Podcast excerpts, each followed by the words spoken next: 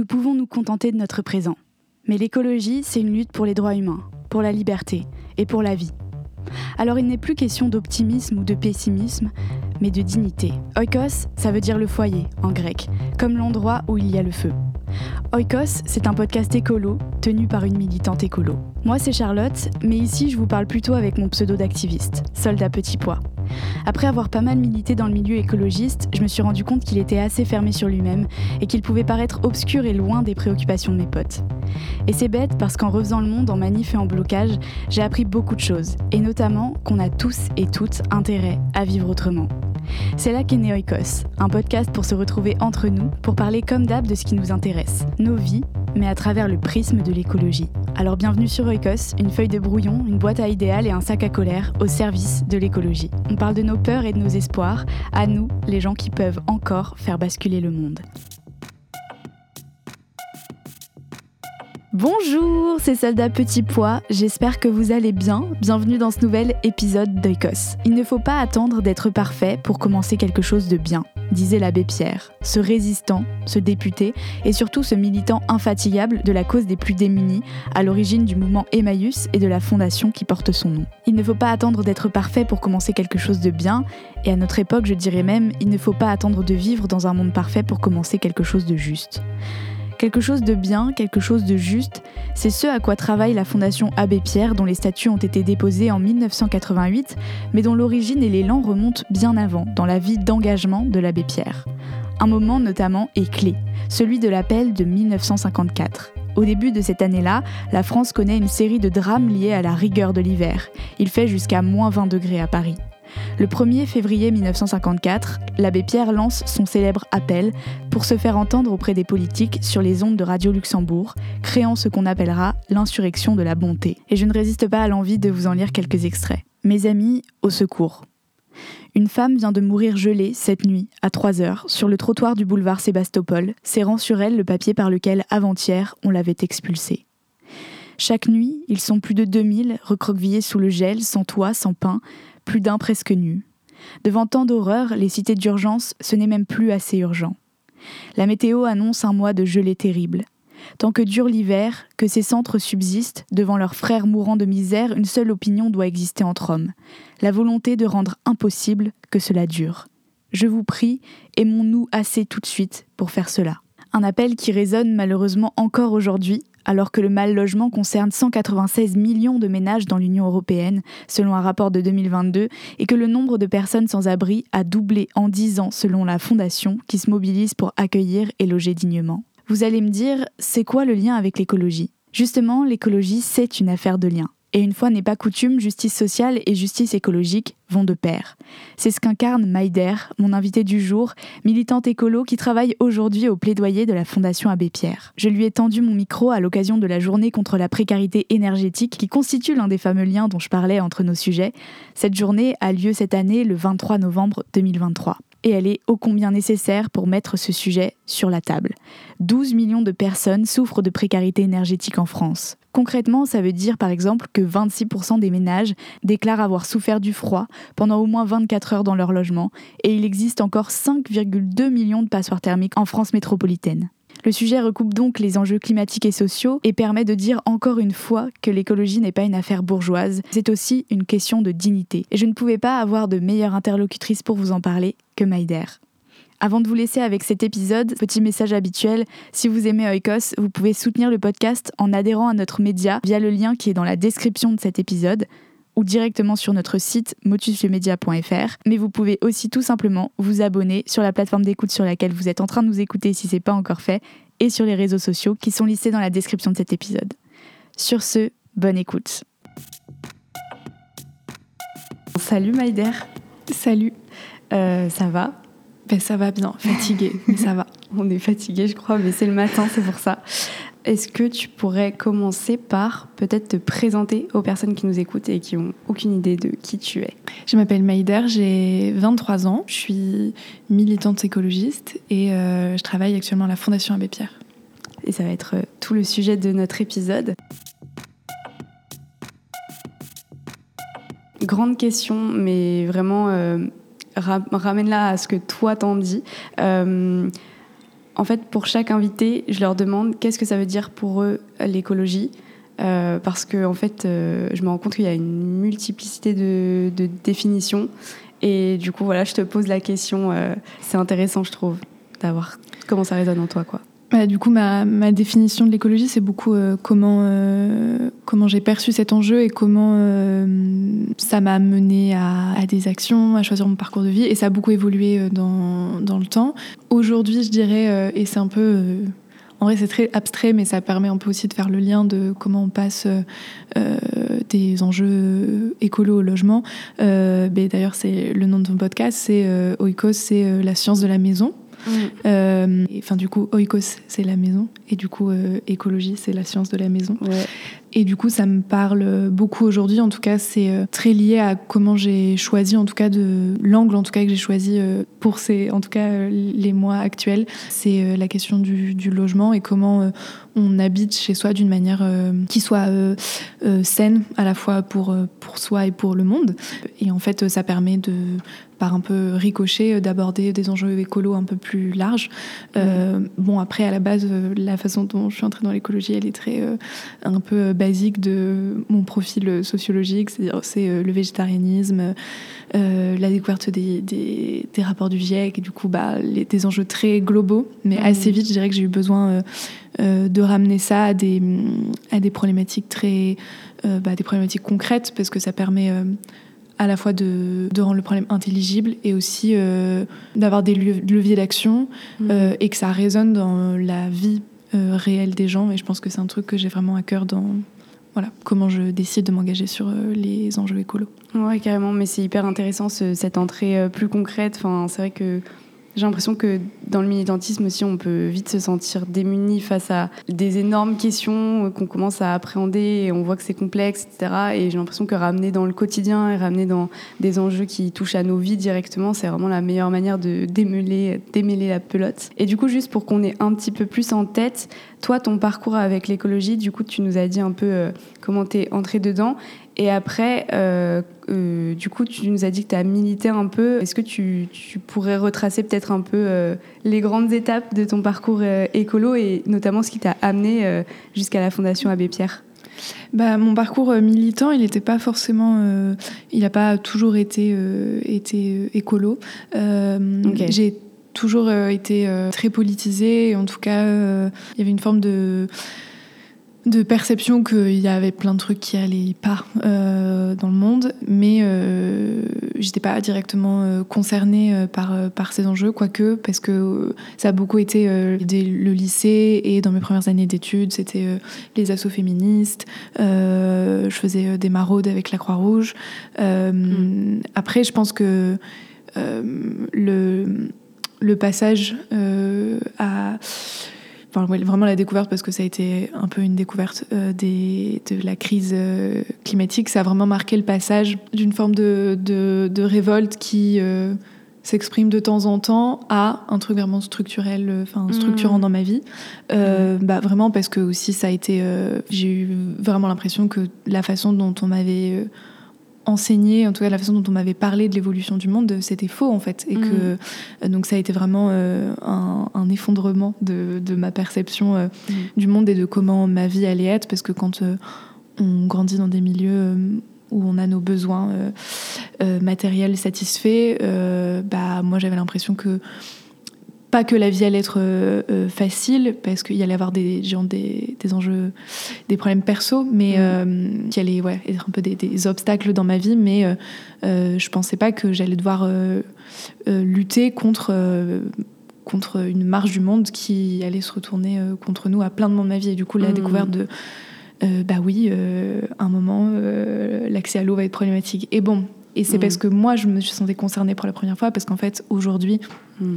euh, l'accès à l'eau n'est pas assuré pour tout le monde, même, euh, même en France. Et donc, mm. Mais bon, c'est, c'est, ça a été, euh, bah, de toute façon, je pense que pour beaucoup de personnes, il y a un aspect très égoïste, en tout cas, que dans le fait de, de passer à l'action. À la base, c'était voilà, pour, pour avoir une forme de, prise sur, sur des enjeux qui allaient me toucher.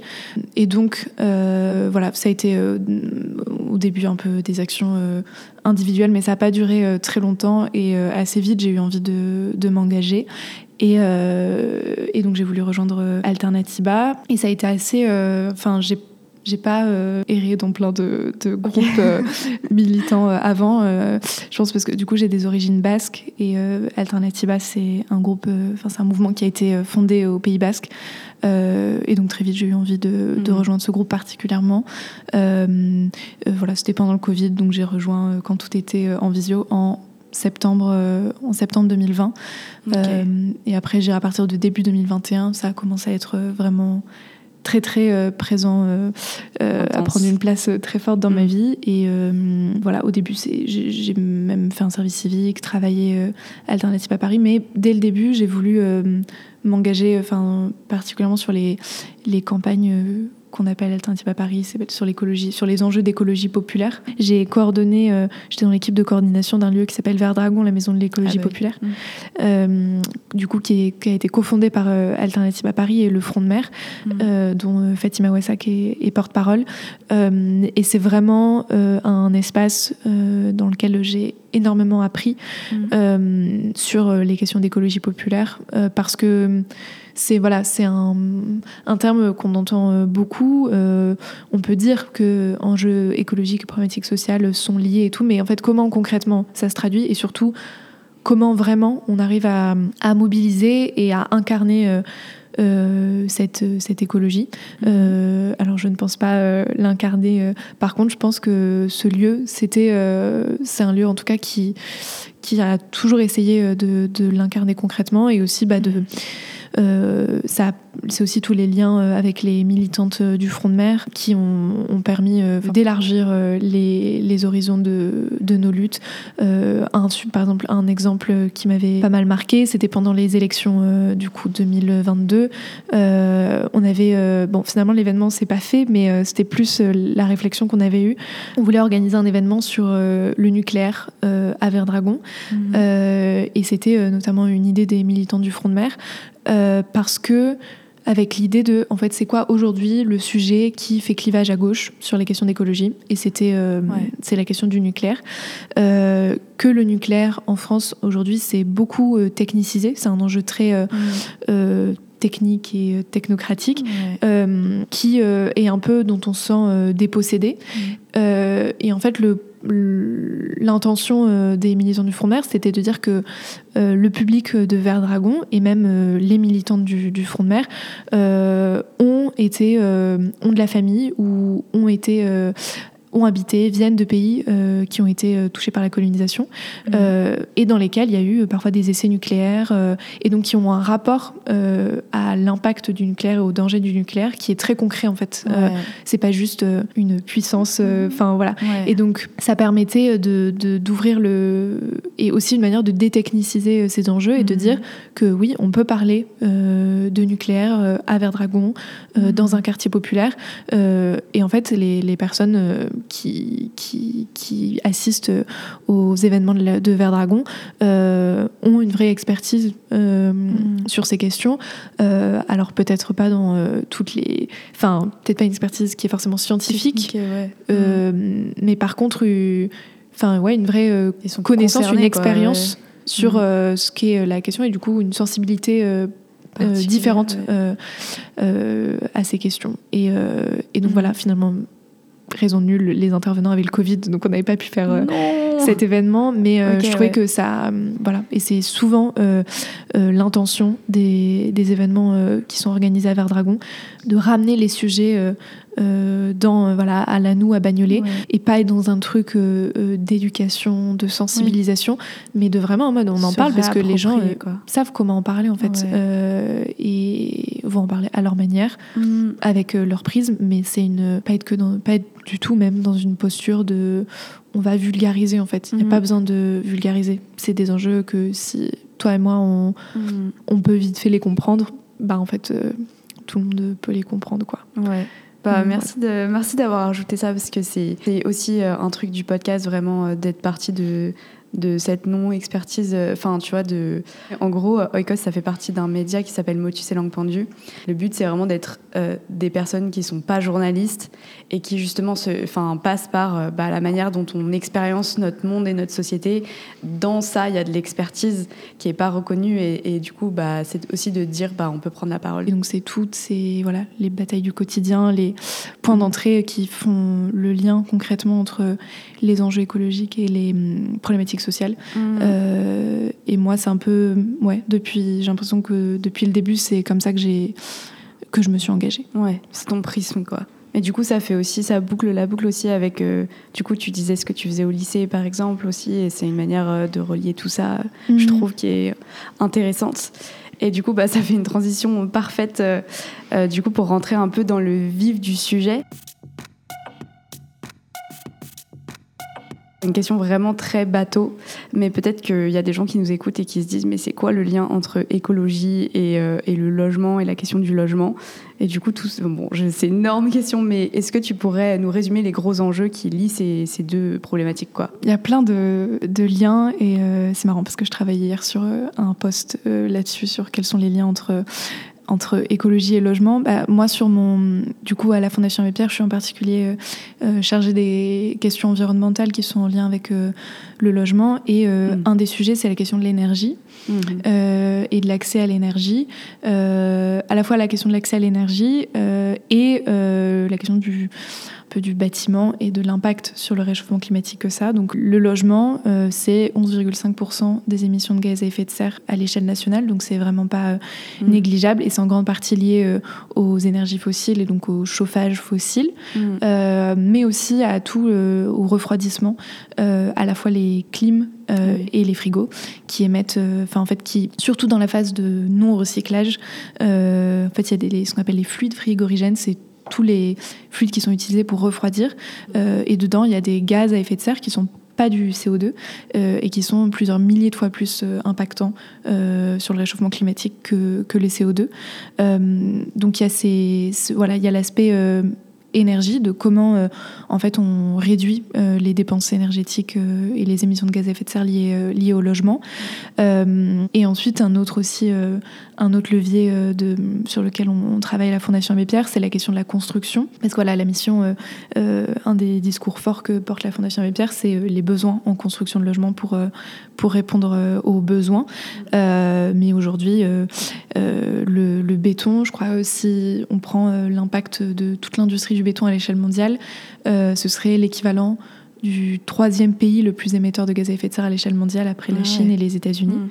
Euh, donc il y a aussi la question voilà des, des matériaux mm. qu'on utilise. On est moins, euh, enfin voilà, on est, on, parle en vrai à la Fondation Pierre de, de construction euh, biosourcée, d'architecture bioclimatique, de comment on réduit l'impact des constructions. Donc il y a cet aspect-là. Euh, même si c'est aussi beaucoup le travail des, architectes, euh, mhm. euh, et un aspect sur lequel on va publier une étude là, avec la Fondation pour la Nature et l'Homme, c'est comment combiner la lutte contre l'artificialisation des sols mhm et la production de logements, parce que bah, le, le, pardon, l'habitat, je viens de taper le micro, je suis trop enthousiaste de ces sujets. l'habitat est responsable de 65% de l'artificialisation à l'échelle nationale. Mmh. Donc quand on dit là, la loi ZAN, zéro artificialisation nette, qui a été votée dans le cadre de la loi climat et résilience, nous impose de réduire de 50% le rythme d'artificialisation. Et donc, ça veut dire que ça a nécessairement un impact sur la façon dont on construit, la question de l'étalement urbain. Mm. Et donc, on travaille, euh, l'objectif de, cette étude, c'est euh, d'identifier un peu tous les leviers sur comment on peut euh, respecter l'objectif ZAN qui est considéré comme euh, tout autant euh, enfin essentiel pour la Fondation Abbé Pierre sans que ça enfin sans que ça se fasse pas au détriment des personnes euh, enfin mm. du mal de la lutte contre le mal logement parce qu'on voit enfin vraiment un gros risque de récupération à la fois de, de notre plaidoyer on a vu beaucoup d'élus notamment à droite, euh, des représentants de, voilà, au, nom des, petits maires ruraux qui euh, utilisent euh, notre argumentaire sur le mm. besoin de construire, la nécessité de construire des logements sociaux pour se, voilà, se déresponsabiliser et ne pas, faire, ne pas lutter contre l'artificialisation des sols. Et à l'inverse, on a aussi vu d'autres. Il y a un amendement qui a été déposé qui n'est pas passé, qui demandait à ce que si une commune a épuisé tous ces quotas d'artificialisation, parce que c'est un peu comme ça que ça va se passer. Chaque, pour réduire l'artificialisation, les, les, communes auront une certaine quantité qu'elles pourront artificialiser. Et donc il y avait un, député qui avait demandé est-ce que si une commune a épuisé tous ces quotas d'artificialisation, elle soit exemptée de son obligation de construire des logements sociaux.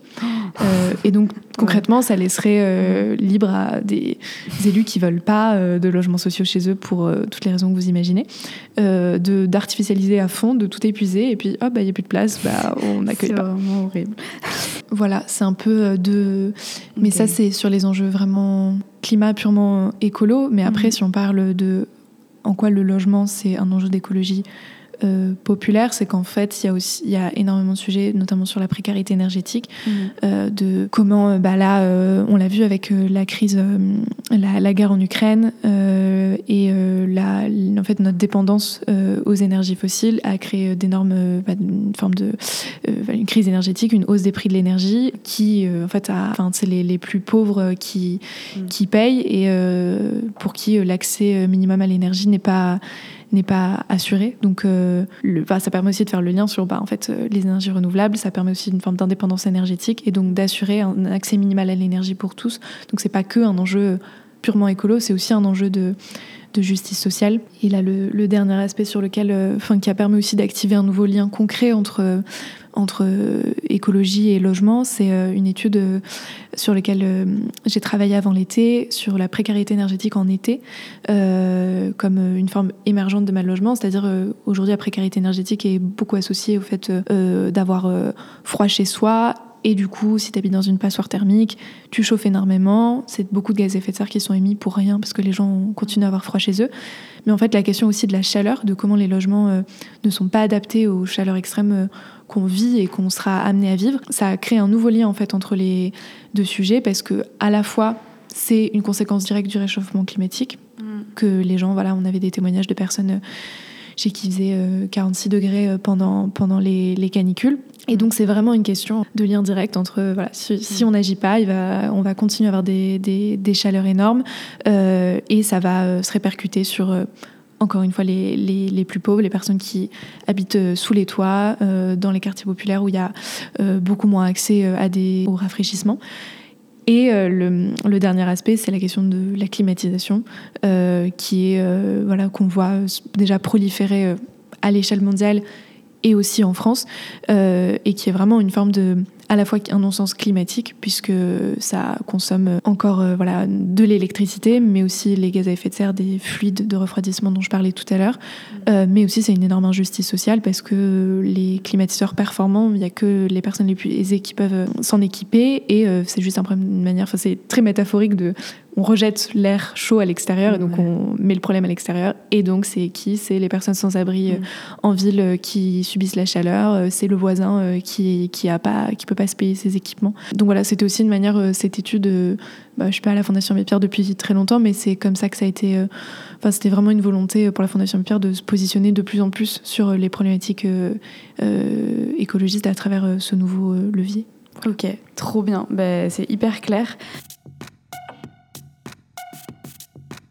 Euh, et du coup, j'en viens justement euh, peut-être à la Fondation Abbé Pierre, même si je pense qu'il y aura beaucoup euh, qui, qui, connaîtront son action. Mais est-ce que tu pourrais peut-être nous rappeler ce qui fait le cœur de, votre action et, et sur quoi, enfin, quel est votre périmètre de travail, quoi? Alors la Fondation Abbé Pierre a été fondée par l'abbé Pierre, quelle surprise. Et, Spoiler. Et donc euh, notre euh, mission euh, principale, c'est de la lutte contre, contre le mal logement.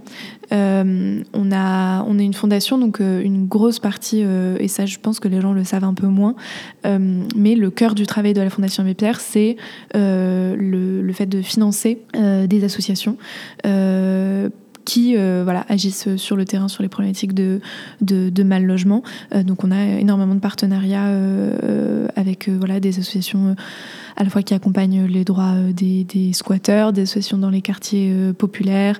on finance également des, le reste à charge pour des personnes qui font des travaux de rénovation énergétique, euh, des sessions de mobilisation citoyenne. Euh, voilà, donc c'est un peu, c'est aussi une manière euh, d'agir et de donner des moyens en fait à toutes les assos qui, qui, agissent sur ces questions. Et moi, je travaille sur le, au service plaidoyer. Voilà, on porte les messages qui étaient les messages de l'abbé Pierre sur, sur l'accès, l'accès au logement, les questions de droit inconditionnel à l'hébergement d'urgence. voilà, donc on est mmh. vraiment sur ces problématiques sociale, euh, la question de voilà de l'habitat insalubre. Voilà, c'est un peu les deux aspects euh, de, notre action. Ok. Sur la partie justement plaidoyer, euh, parce que ben évidemment comme dans l'écologie, le logement, c'est aussi un problème politique et je trouve que du coup, ça, ça, doit aller bien au-delà de la charité ou la bonne conscience. Et du coup, ce serait quoi, euh, de quoi on a besoin en termes les plus urgents euh, en, dans les politiques publiques? C'est quoi que vous demandez euh, de manière urgente sur toutes ces questions écologie et logement? On passe notre temps à demander plein de trucs. sur écologie et logement, une de nos principale demande, c'est euh, la rénovation euh, thermique euh, performante des logements mhm. et le reste à charge zéro pour, pour alors nul, zéro, presque zéro, en fait, euh, voilà, qui soit pas un frein euh, mm. pour les ménages euh, les, les, plus pauvres. Et donc ça, c'est voilà un, un message qu'on porte depuis plusieurs années, qui avance néanmoins. En tout cas, on a et on n'est pas les seuls. Enfin, c'est la Fondation Abbé Pierre, mais on fait partie de coalitions, notamment Rénovons, qui rassemble mm. énormément d'acteurs sur sur ces questions. On a initié il y a trois ans la journée contre la précarité énergétique, qui a lieu le 23 novembre 2023 cette année. Et l'objectif, c'est d'avoir un rendez-vous euh, annuel au cœur, euh, enfin, pendant l'hiver, euh, en tout cas au début de l'hiver, où on est sûr qu'on parle de précarité énergétique, où on porte notre, nos revendications sur, sur les solutions. Et voilà. Et donc sur la, la, rénovation thermique, en tout cas, on a et ça, c'est une différence. Voilà, la Fondation Abbé Pierre, on est quand même écouté. En tout cas, on est mm. souvent sollicité par, par les acteurs publics pour, pour avoir notre avis et entendre nos revendications sur les questions. Ça ne veut pas dire qu'on est entendu euh, en tout cas euh, ça tout le temps. pas forcément en acte. Voilà, ça se traduit pas forcément en acte, mais euh, donc là sur la rénovation thermique, il y a quand même eu voilà un investissement. Ça, ça, a été présenté par le gouvernement comme un chantier prioritaire du quinquennat. Alors nous, notre travail c'est aussi après d'aller voir dans le détail des chiffres parce que mmh. du coup on a entendu partout le président Emmanuel Macron dire qu'on avait fait 700 000 rénovations de logements en France et en fait dans le il y en a environ que 60, donc 10% qui sont des rénovations performantes, c'est-à-dire qui ont permis hmm. à la fois de vraiment euh, améliorer la qualité énergétique des logements, donc c'est-à-dire que ça permet vraiment de réduire les émissions de gaz à effet de serre de ces logements, et ça permet vraiment de réduire les factures des ménages qui sont un peu nos deux hmm. combats. Mais bon, à force de, persévérance, là, euh, le gouvernement s'est de nouveau engagé à passer à 200 000 rénovations performantes en 2024. Mm. Et donc maintenant, notre travail, c'est d'aller voir est-ce qu'il y aura les moyens de mm. le faire, est-ce que le reste à charge sera euh, euh, vraiment... Bah, parce qu'aujourd'hui, c'est en, moyenne 40% de reste à charge, donc plusieurs dizaines de milliers d'euros pour... Euh, pour les ménages, donc quand on gagne un SMIC, c'est juste, c'est juste pas possible. donc voilà, c'est une grosse partie de notre plaidoyer, mais évidemment aussi notre rôle, parce qu'il y a pas mal d'acteurs euh, sur les enjeux climat qui parlent de rénovation euh, thermique, mais du coup, nous, euh, en tant que Fondation Abbé Pierre, on a aussi un rôle d'amener, de rappeler les problématiques sociales et un peu les mesures urgentes. Mmh. Donc, on demande aussi, parce que la rénovation thermique, ça se fait pas du jour au lendemain. Mmh. Donc, on demande à ce qu'il y ait aussi des aides au paiement des factures mmh. des ménages. Et disons que c'est moins politiquement, enfin voilà, en tout cas, ça a l'air, c'est moins vendeur pour, pour le gouvernement actuellement. Donc, voilà, c'est tout ce qui est chèque énergie. Euh, et nous, on demande voilà, le, pardon, le triplement du chèque énergie euh, pour que ça permette vraiment aux personnes de, payer leurs factures énergétiques mmh. euh, en attendant d'avoir la rénovation massive de tous les logements. Mmh. Donc c'est un peu ce qu'on essaye d'articuler, d'avoir des revendications de moyen long terme, mmh. mais aussi de répondre à l'urgence, à l'urgence maintenant. Voilà. Et donc sur la question aussi de une revendication plus largement qu'on a globalement la Fondation Abbé Pierre, c'est la nécessité de construire du logement abordable et surtout du logement social, mm. de respecter les, la loi en fait sur mm. la construction de logements sociaux qui aujourd'hui est vraiment dans une situation très critique. On construit plus du tout assez de logements sociaux en France et, mm. et, donc comment on arrive aussi à on fait le lien avec les questions écolo notamment dans l'étude sur le ZAN qu'on publie parce qu'en fait le je disais tout à l'heure que l'habitat c'est 65% enfin 65% de l'artificialisation est liée à l'habitat, mais si on zoome, il y a environ 60% qui est lié à la maison individuelle mmh. et 4% euh, à euh, l'habitat collectif, donc euh, mmh. les immeubles. Et en fait, la plupart des logements sociaux sont des, de l'habitat collectif. Donc, Donc, c'est pas le logement social, si je, résume, c'est pas le logement social qui artificialise. Voilà, c'est aussi un risque, en mmh. fait, que, voilà, on essaye d'avoir un plaidoyer vraiment cohérent qui permette voilà, que nos revendications écologiques et sociales s'articulent concrètement euh, voilà, sur euh, les, moyens qu'on revendique. Du coup, euh, tu parlais tout à l'heure de, coalition, etc. Et c'est vrai que la Fondation Abbé Pierre, j'ai l'impression que c'est beaucoup plus connu que certaines petites assos que peut-être vous vous abritez ou quoi. et justement, sur le front écolo, est-ce que des fois vous travaillez ensemble Est-ce que, par exemple, du coup, là, je pense euh, récemment au mouvement Dernière Rénovation. Mm. Donc, je ne sais pas euh, qu'est-ce que vous pensez de, leurs revendications. Et est-ce que des fois, euh, il y a des convergences à faire entre les mouvements strictement écolos qui ont vraiment une part euh, qui commence à énormément parler de, précarité énergétique, etc. Mm. Euh, est-ce que vous travaillez ensemble des fois ou comment ça se passe? Ouais, bah notamment dans le comité de pilotage de la journée contre la précarité énergétique, mm-hmm. euh, il y a les acteurs un peu de, l'habitat, mais il y a aussi Greenpeace, le réseau Action Climat, Negawatt, voilà, mais qui sont des un peu les, des grosses organisations sur, sur ces questions, mais on a aussi créé un, un, petit espace qui s'appelle, qu'on a appelé coalition euh, zéro passoire, euh, qui, est, euh, qui fait le lien entre certaines organisations plus institutionnelles comme la Fondation Abbé Pierre, Leclerc, et Dernière Rénovation, Alternativa, l'Alliance citoyenne, donc des associations qui font de la mobilisation sur, les questions, sur ces questions. Mm. nous, la Fondation Abbé Pierre, on ne fait pas de désobéissance civile. Mm-hmm. on organise des, des, des, happenings, des actions visuelles, mais on ne fait pas de désobéissance civile. Par contre, on est les, les, revendications de Dernière Rénovation, on est totalement alignés. Mm. Euh, on échange euh, également sur euh, la question de fond, en fait, sur mm. comment, combien de milliards il faudrait pour, mm. pour lutter activement contre, enfin, rénover les passoires thermiques. donc voilà, on fait du lien, on échange. En tout cas, c'est pas du tout des, ennemis, bien au contraire. On a des modes d'action qui sont différents, mais on échange assez, assez régulièrement et on n'est pas du tout contre. Voilà, il y avait aussi eu l'année dernière la marche pour le futur qui avait été organisée par euh, les organisations euh, climat et euh, le comité Adama, nous toutes, et la Fondation Pierre pour faire, mhm. c'était à la veille du deuxième tour des élections, pour un peu amener toutes les problématiques sociétales dont, qui avaient été pas du tout présentes dans la campagne. Et donc sur des formes d'action type des, des, marches, des mhm. rassemblements, on peut totalement se retrouver. Mhm. Et sur la désobéissance civile, on, on laisse. ouais, bah, c'est la complémentarité des tactiques, mais oui, c'est vrai que c'est intéressant quand des poids lourds un peu sur des sujets font un peu locomotive et du coup derrière peuvent aussi mettre la lumière sur d'autres moyens d'action. C'est aussi intéressant. Et du coup, euh, sur un autre volet euh, beaucoup plus pratico-pratique, euh, alors je ne sais pas si c'est vraiment ton, ton, rôle de répondre à ça ou quoi, mais je te pose quand même la question parce que cet hiver, du coup, il y a plein de gens qui vont devoir affronter bah, l'hiver et le froid dans des passoires thermiques. Est-ce que concrètement, vous avez des conseils pour tenter au mieux d'isoler notre logement et enfin d'avoir moins froid, de perdre moins d'énergie d'un point de vue vraiment hyper pratique? Mmh.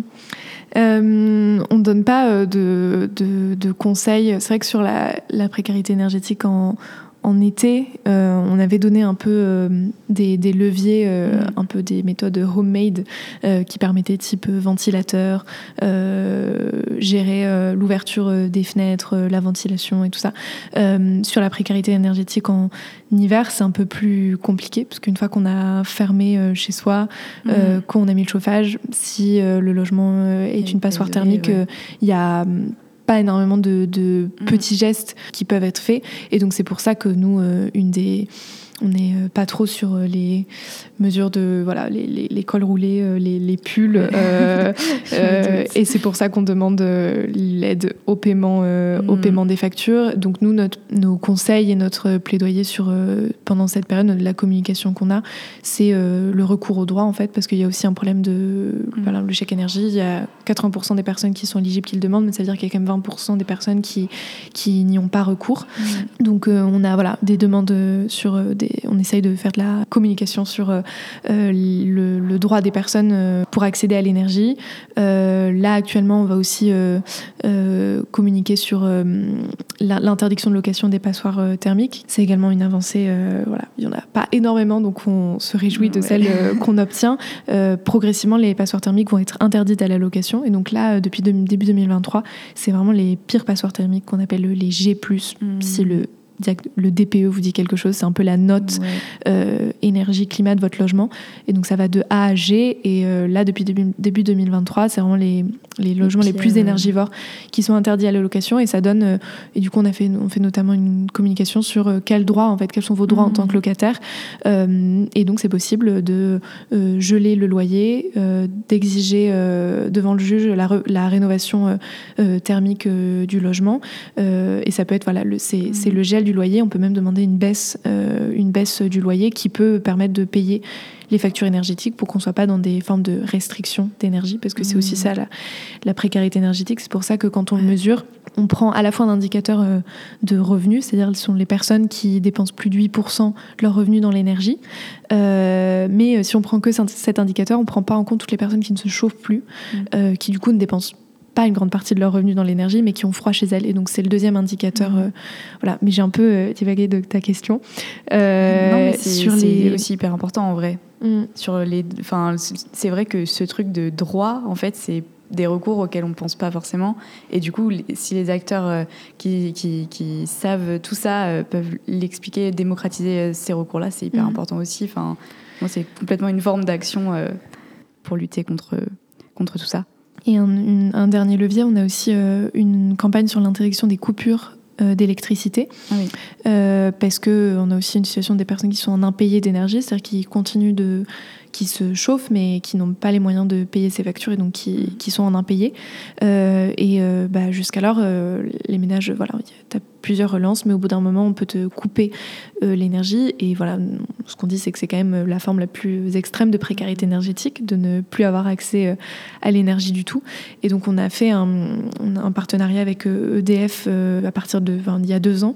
et donc, EDF a arrêté de couper les ménages qui étaient en impayé et à la place, ils mettent en place une réduction de puissance, c'est-à-dire qu'ils ont accès à ce qu'on appelait le service minimum de, l'énergie. Ce qu'on disait, c'est que ça permet d'accéder à un minimum de dignité, euh, type mm. euh, recharger euh, tes appareils électroniques, faire fonctionner ton frigo. Mm. Voilà. Après, ça donne pas. Enfin, on voit qu'en fonction des appareils qu'on a et des personnes qui peuvent encore se faire à manger, il y a des personnes qui ne peuvent même plus faire bouillir de l'eau chaude. Donc, mm. c'est pas du tout une mesure idéale et on est encore en train de, de travailler sur voilà, quelle peut être un service minimum de l'énergie qui soit décent euh, pour tous. Euh, mais en tout cas, c'est aussi une, demande qu'on a de, voilà, de, pendant euh, les, enfin tout au long de l'année en fait, de ne pas couper les ménages qui sont en impayé parce que c'est très rarement une question de mauvaise volonté ou de.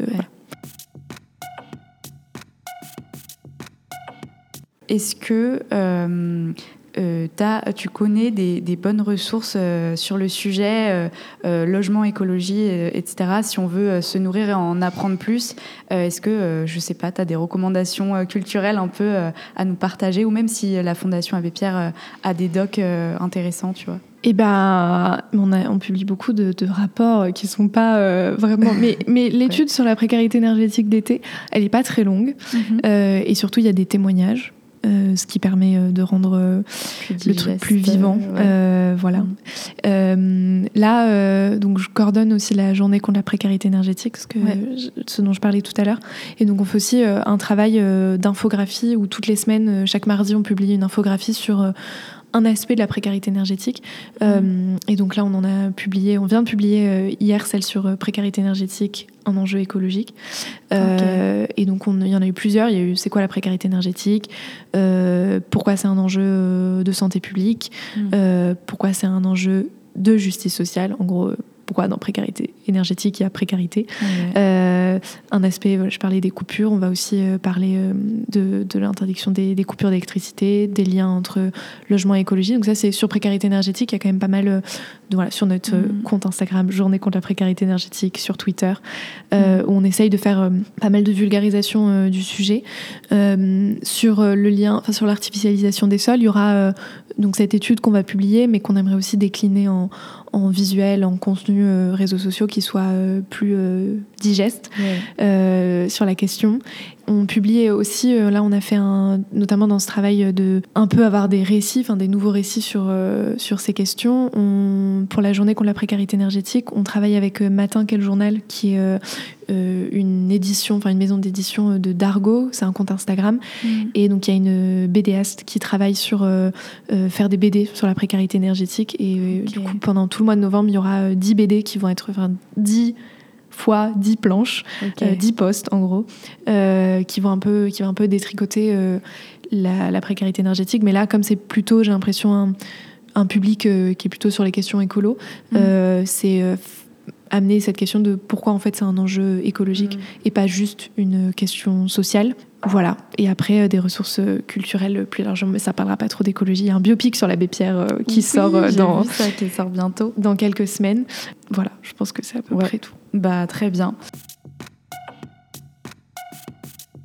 Pour euh, boucler un peu la boucle, quand on est euh, citoyen, citoyenne, euh, écolo et tout, concrètement, comment on peut faire pour aider vos actions et qu'est-ce qu'on peut, comment on peut se mobiliser hmm. bah, Évidemment, il y a énormément de personnes qui donnent à la hmm. Fondation Abbé Pierre. C'est comme ça qu'on fonctionne. On est quasi exclusivement euh, vraiment euh, financé par, euh, par les dons. Mhm. donc c'est une manière d'aider notre action et comme je le disais, ça aide pas que la Fondation Abbé Pierre parce qu'après ça permet d'aider l'ensemble des, des assos auxquels on contribue au financement. Il y a de relayer nos messages, notre plaidoyer sur, sur les réseaux sociaux, d'interpeller. Là, pendant le projet de loi finance, on a des demandes, enfin on porte euh, des, des, amendements pour, euh, sur, euh, sur les questions qu'on défend.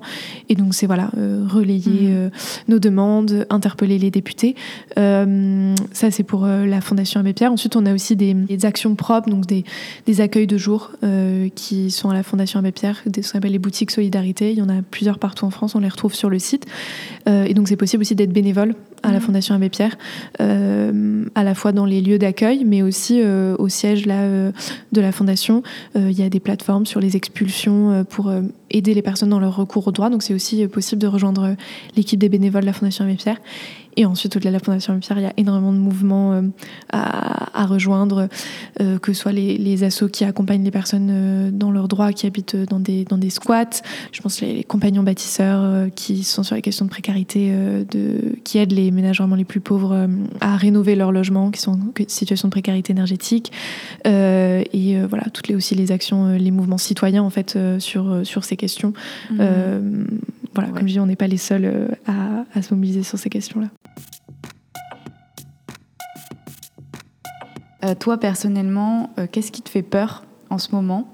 Euh, et à la fois, qu'est-ce que c'est ton plus grand espoir? Bon, bah là, actuellement, ce qui me fait peur, c'est quand même l'actualité, mmh. n'est-ce pas? Et plus généralement, c'est l'inquiétude sur le, le, glissement politique qui, qui, qui s'effectue voilà, vers, euh, si c'était pas clair, euh, voilà, la montée des idées euh, d'extrême droite. Mm-hmm. Et voilà, ça m'inquiète personnellement. Et sur les questions sur lesquelles on travaille, c'est vraiment de plus en plus débridé en fait. moi, je suis pas à la Fondation Abbé Pierre depuis très longtemps, mais les personnes qui y sont depuis plusieurs années disent qu'il y a vraiment voient vraiment une forme de, de voilà, maintenant, comme si toutes les lignes rouges un peu avaient sauté. Donc euh, là, j'ai parlé un aspect de mon poste, mais je travaille, euh, je coordonne une interasso sur les questions euh, d'hébergement d'urgence, tout ce qui est avant l'accès au logement, donc toutes les formes précaires d'habitat. Et on a vu là pendant tous les derniers mois des préfets ouvertement dire que les personnes sans papier n'avaient pas accès, enfin n'avaient rien à faire dans l'hébergement d'urgence, mmh. et suggérer en fait de les de les sortir. Pareil, les femmes victimes de violences qui n'ont pas déposé plainte se sont vues expulsées de leur mmh. hébergement d'urgence. Et du coup, une, vraiment une vision de, tri mmh. des personnes sur des fondements de, enfin voilà, sur des, des critères qui qui ressemble euh, à certaines idées euh, d'extrême droite. Euh, et donc, on, voilà, alors que je le redis, nous, l'hébergement d'urgence, dans la loi, c'est un accès enfin l'inconditionnalité de l'accueil dans l'hébergement d'urgence. donc on voit voilà ces, ces idées montées et c'est assez inquiétant. Donc nous on fait des recours contre, contre ces circulaires de, de préfets. Euh, qu'on gagne parfois, mais en fait ça dit quelque chose sur, euh, voilà, sur, sur ces lignes rouges qui, qui sautent et c'est bah, vraiment, euh, c'est vraiment super inquiétant. voilà, donc je pense que c'est ça un peu ma plus grande inquiétude. Et du coup, évidemment, ça en miroir, bah, c'est tous les enjeux de solidarité, les enjeux climatiques dont on parle pas du tout. Mmh. Et donc euh, voilà, c'est un peu mes, mes, deux grandes inquiétudes. Ok. Et est-ce que tu as de l'espoir du coup euh, Ou, ou c'est pas obligé aussi d'avoir de l'espoir euh, Des gens qui m'ont dit bah franchement pas trop? Bah si, enfin. et notamment c'est. c'est ce qui. C'est l'avantage aussi de, de, trouver un point d'entrée sur ces questions, mmh. c'est que on, ça permet de voir que il euh, y a des choses qui avancent. Euh, et si c'est pas euh, à l'échelle nationale de la loi, c'est en fait toutes les actions qui sont menées. quand on voit, bah là je parle plutôt en tant que sur la casquette militante alternativa, mais quand même de plus en plus de personnes qui rejoignent les mouvements, qui s'engagent. De toute façon, c'est tellement, c'est tellement, notamment la bataille climatique, c'est tellement une bataille énorme que euh, j'en sais rien. Je sais pas si c'est. En fait, je sais pas sur quoi avoir de l'espoir parce que je sais pas si j'espère gagner cette bataille. Enfin, ça se réduit pas trop comme ça euh, mm. dans ma tête. C'est plus. Euh, on sait qu'il y a des chantiers qui doivent être faits. Il y a des mm. batailles culturelles plus larges et je sais qu'on est dedans. En fait, mm. on est vraiment sur une bataille culturelle et il y a un peu deux glissements euh, qui s'opèrent, un qui est bien, l'autre qui est plus inquiétant, et c'est mm. comment on arrive euh, à être de plus en plus euh, entendu. mais tout n'est pas, enfin voilà, ce, je pense que pour ne pas me désespérer, je me dis que le glissement, il n'est pas que d'un côté. Mm. et surtout que, enfin moi en tout cas, de, l'espoir, j'en aurai toujours, parce que en vrai, mm. on peut pas se permettre de, enfin, peut pas se permettre de plus en avoir parce que il y a des vies aujourd'hui qui ont besoin d'être défendus. Mhm. Euh, et ça, c'est des, euh, des batailles concrètes à mener tout, mhm. toujours. Euh, et même si on ne sait pas trop quelle résonance globale ça a, mhm. on sait que c'est la vie de certaines personnes aujourd'hui qui, qui, qui, est préservée, protégée. et donc ça, c'est un peu ce à quoi je me raccroche, mais ça m'empêche pas de, de penser sur des, décennies euh, plus, plus lointaines. Euh, et, mais ce qui est sûr, c'est euh, certaines personnes ont dû t'en parler dans le podcast, mais c'est aussi que plus il y aura de solidarité, plus on pourra faire face à mm. toutes les crises qui arrivent et qu'on ne pourra pas toutes éviter. Mm. et du coup, de travailler sur les enjeux sociaux, sur la solidarité, ça permet, c'est aussi une forme de, de, de préparer, de s'adapter euh, et aussi, si possible, de, limiter euh, les crises euh, qui arrivent. Ouais, carrément. Eh ben, grand merci d'avoir pris le temps de discuter avec moi. C'était hyper intéressant. Merci à toi. Voilà les amis, c'est la fin de cet épisode. J'espère qu'il a pu mettre en perspective tous ces enjeux et tous les liens qu'il y a entre nos sujets sociaux et écolos à l'occasion de cette fameuse journée de la précarité énergétique qui aura lieu jeudi si vous écoutez cet épisode quand il sort lundi. En tout cas, j'ai été ravie et touchée de pouvoir recevoir Maïder et la parole de la Fondation Abbé Pierre. Si jamais ça vous a plu, n'hésitez pas, comme je le disais au début, à soutenir notre podcast dans la description de cet épisode, à vous abonner et bien sûr à parler du podcast autour de vous. Vous pouvez nous noter et nous laisser un petit commentaire sur les plateformes d'écoute, ça fait toujours vraiment chaud au cœur. Et vous pouvez aussi évidemment parler du podcast autour de vous, c'est vraiment une aide précieuse pour le diffuser. Sur ce, je vous embrasse, je vous dis à la semaine prochaine, portez-vous bien et à très bientôt.